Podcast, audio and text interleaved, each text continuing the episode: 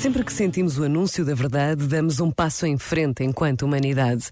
Porque a verdade, aquela que se procura sem medos, sem preconceitos, sem segundas intenções, é decisiva em todas as relações pessoais ou institucionais. As meias-verdades são muitas vezes justificadas, mas no fim, bem o sabemos, só a verdade liberta. Por vezes, basta a pausa de um minuto num dia que começa para nos decidirmos pela verdade. E Deus permanece. Pensa nisto e boa noite. Este momento está disponível em podcast no site e na app.